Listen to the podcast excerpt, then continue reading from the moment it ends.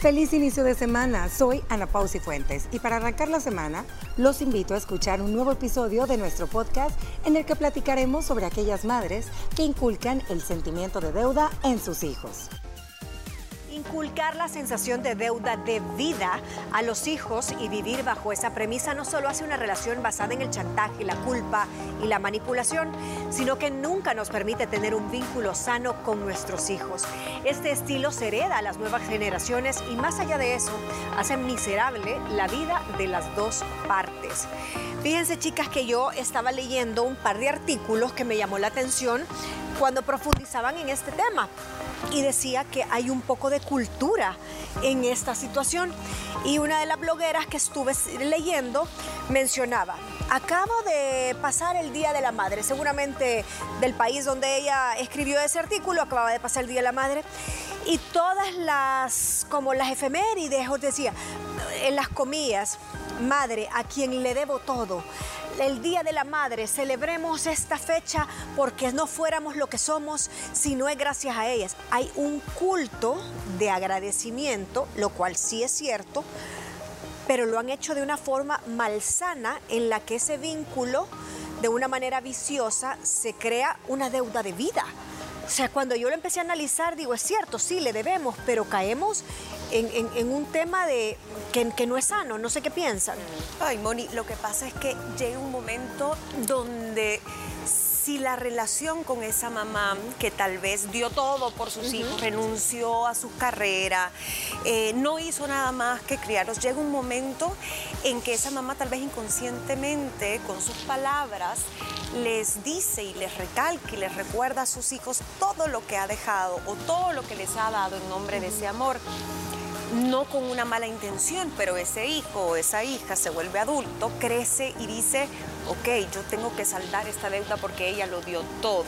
Llámese económicamente, llámese tengo que visitarlo o visitarla eh, todos los días, llámese que le tengo que pedir opinión para todas mis decisiones. Entonces, yo creo que aquello de honrarás a tu padre y a tu madre, que está muy bien y que te lo enseñan muchas religiones, Em, llega un momento en que tiene un límite cuando tú abrís tus alas y, te convertís en un adulto y haces tu propia vida. Sí, estoy completamente, no fíjate que coincido contigo.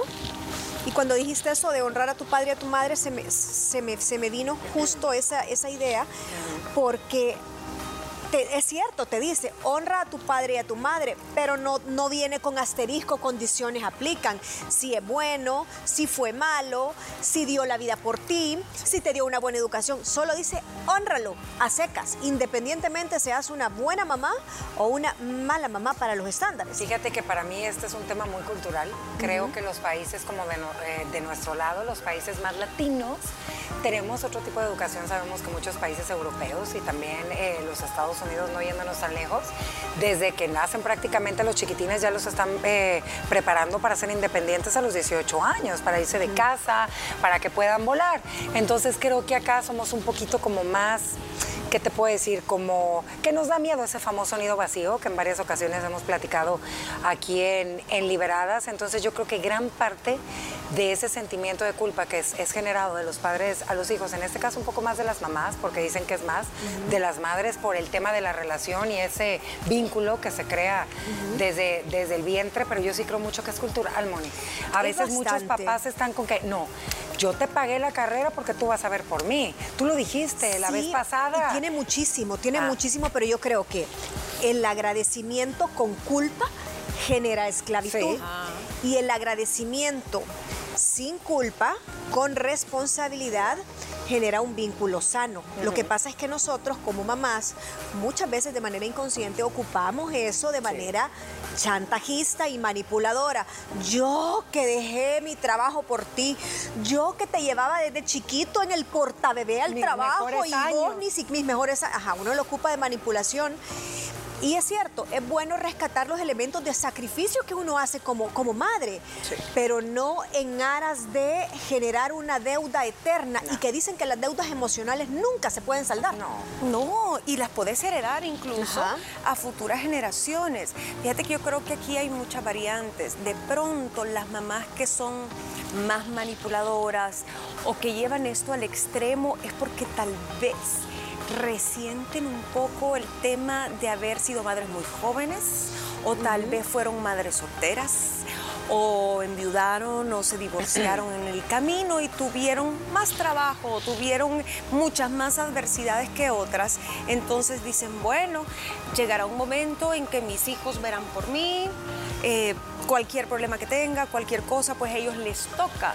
eh, solventarme. Entonces se vuelve como más allá del amor o la responsabilidad o que los hijos le quieran agradecer, es como sometimiento. Es que es un dice aquí, es un intercambio mal equilibrado.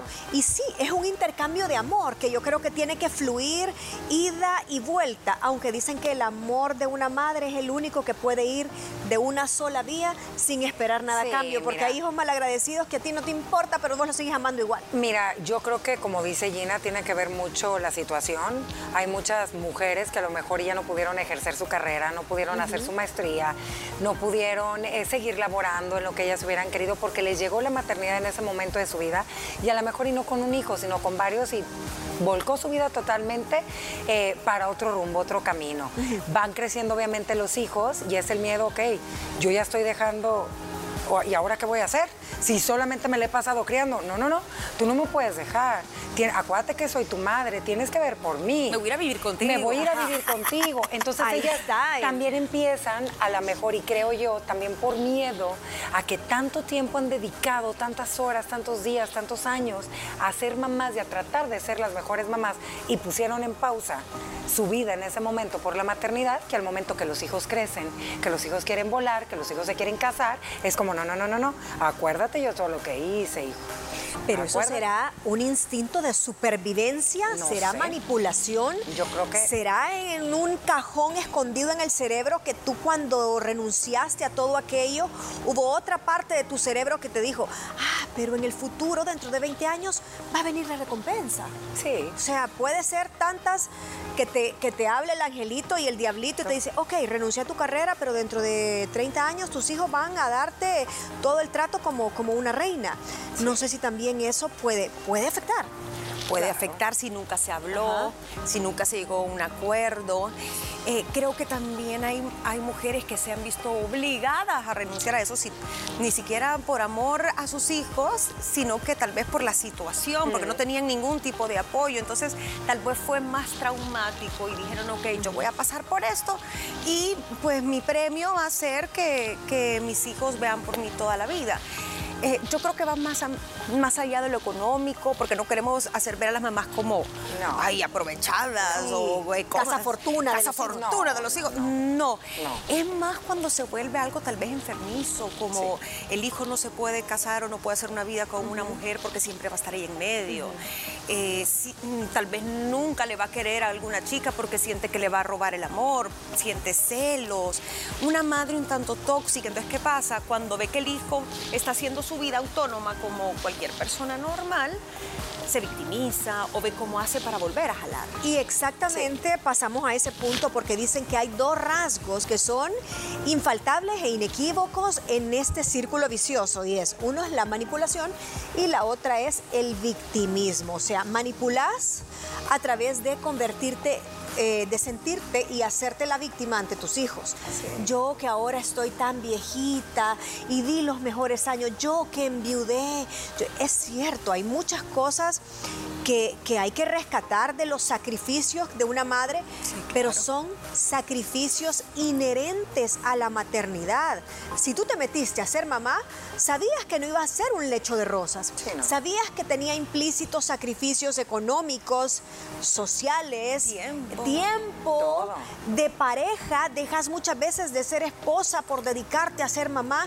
Hay muchos sacrificios implícitos. No existe el rol de la mamá sin sacrificio y el rol de la... No, todas hacemos un sacrificio tarde que temprano.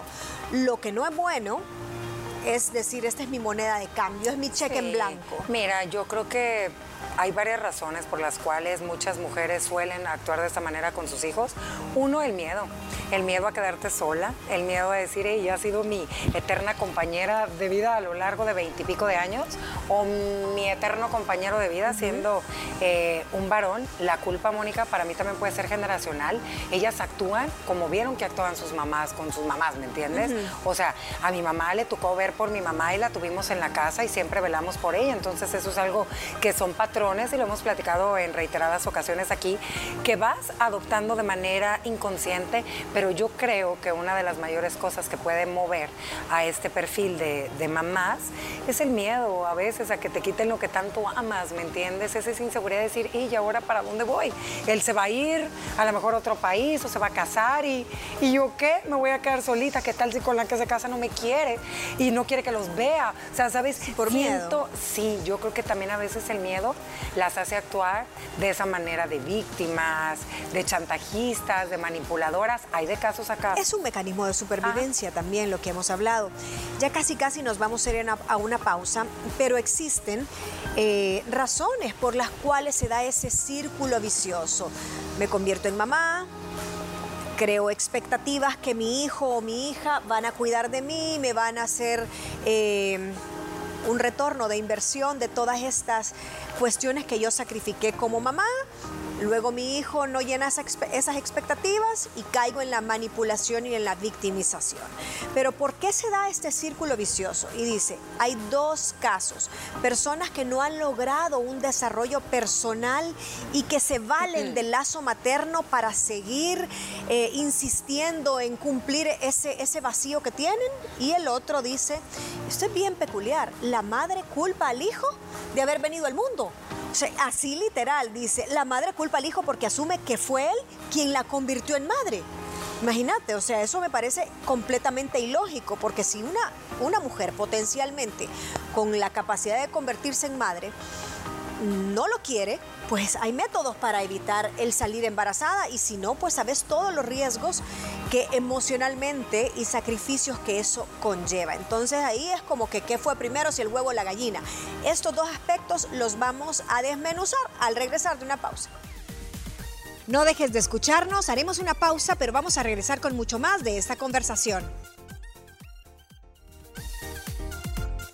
Continuamos desarrollando este tema. Nos habíamos quedado antes de la pausa. ¿Por qué se da este círculo vicioso? Uno, decíamos que son personas que no han logrado su desarrollo personal. Y segundo, es la culpa que le echa la mamá al hijo por tu culpa, por haber nacido. Es que yo me privé de esto, esto, esto y me sacrifiqué de tal y tal forma. Entonces ahora tú tenés que retribuirme. Eh, cualquiera de las dos situaciones son, son bien duras, porque en ambas se sufren de las dos partes. Y también a veces eh, ven en ese niño o en esa niña el rostro del padre, que a lo mejor las abandonó. Entonces aquel resentimiento vienen y lo canalizan a través del niño. Ah, como tu papá esto, entonces a vos te toca, porque yo no sé qué, no sé cuánto. Y entonces ese niño, esa niña se empieza a sentir culpable cuando no tiene nada que ver, no es su responsabilidad, pero la asume. Y aparte la sociedad, eh, de alguna manera, y como decía Napao, en este lado del mundo, las culturas muy latinas, más familiares, sí siento que apoyan mucho la idea de em, esta unidad con mamá de los hijos por el resto de la vida. Un matriarcado, porque es muy común. Entonces no se ve tan raro. Entonces cuando vos decís, uy, pero ¿será que quiero no quiero? Se empiezan a sentir mal y dicen, ¿seré mal hijo? Ajá, sí, o, o también, si la mamá no se sacrifica, empieza, ¿seré mala madre? porque no quiero renunciar a esto.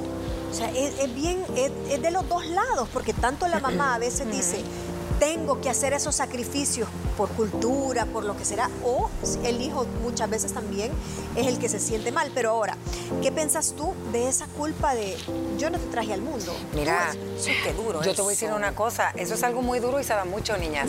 Y por muchísimas eh, razones, pongamos algunos ejemplos, creo que un poco más comunes, aquellas mujeres que salieron embarazadas a edades tempranas, que todavía ni siquiera terminaron sus estudios, que tenían ganas de estudiar una carrera, ya no pudieron hacerlo por el hecho de convertirse en mamás. Pasa el tiempo y siempre vieron al hijo o a la hija como la, la, culpa. Tú tienes la culpa de que yo no pude hacer lo que siempre quise hacer. Otro punto, estas nuevas generaciones, o la mejor mujeres ya más maduras, que tienen su pareja estable, pero que la maternidad no les tocaba la puerta, salen embarazadas. Tiene un buen puesto de trabajo, tiene todo, y yo no quería ser mamá, pero pues me llegó ni modo, ¿me entiendes? Entonces también lo tienen, pero como que ellas nunca quisieron y entonces también, bien es cierto que tuve que dejar, tuve que hacer, me siento culpable porque no le quiero dedicar el tiempo, eh, no le puedo dedicar el tiempo que me dicen, me dicen que soy mala madre, entonces ahí viene. Pero hay ella que no se cuidó para Ajá, ella que no se cuidó, pero te digo que son casos que siento que suelen haber mucho. Otro puede ser el caso de que creían que la maternidad era color de rosa y que solamente era cambiar pañales y que qué lindo y que se quedan de este tamaño y que tú que acá. Y crecen, crecen las responsabilidades, crecen los miedos, crece el compromiso de educar a un niño eh, y te das cuenta que no era como lo que tú veías con tus amigas en Instagram, ¿va? Entonces sí creo que no todas las mamás, y este programa creo en alguna ocasión habíamos platicado, que la maternidad se divide en muchas maneras de ser y de pensar. Entonces a veces esta sociedad en la que vivimos actualmente, que te juzga tanto, te hace creer que a veces tu manera de estar educando, de ser de mamá, no es la correcta. Entonces, cuando por hay mil maneras. Ah, cuando hay mil maneras, Entonces, yo sí creo que por esa razón, uno, está bueno que lo sientan, pero dos, verbalizárselo a su hijo y decírselo, eso, se me hace una crueldad, no te puedo explicar. Sí, y el denominador común aquí es la culpa, imagínense. La mamá con culpa, el, hijo, con la culpa. con culpa. Entonces, como no hayan como cómo llegar a un acuerdo, cómo llevar un vínculo sano, entonces uno baja el arma de un lado, el otro se va a sentir explotado y qué triste, ¿no? Y esa es la palabra clave que creo que, que lo que Gina ha dicho, o sea, ese vínculo no se crea de una manera sana, se crea de una manera tóxica, se crea de una manera con culpa. Ah, ok, entonces vos me desvelaste, muchachito, ayer, porque, eh, y, y desvelos de verdad, desde bebés hasta los que tenés que esperar cuando llegan de la discoteca a las 3 de la mañana. Entonces, mañana tú vas a ayudarme a esto, a lo otro y a lo otro, porque yo estoy desvelada y mira que pasé levantada por ti sin pegar un ojo hasta las cuatro y media de la mañana. No, o sea, le estás creando culpa. Eso nunca va a llegar a buen término. Miren, aquí tenía, dice, pero entonces son madres, son madres malas. No. No, todo lo contrario, son madres que no han sanado su relación con la maternidad. Eso es todo el problema. Tu concepto de maternidad se vio resquebrajado desde el momento que tú decías, así es ser mamá, y eso, como dicen a Pau, no, solo es que se quedan lindos, ay, que lo chineo y se quedan de ese tamaño. Te diste cuenta que era un concepto completamente divorciado de lo que tú creías y no has reconciliado ese concepto. Y segundo, puede ser que no has sanado vínculos anteriores. Uy, sí con tu mamá, tu mamá con tu abuela y así sucesivamente.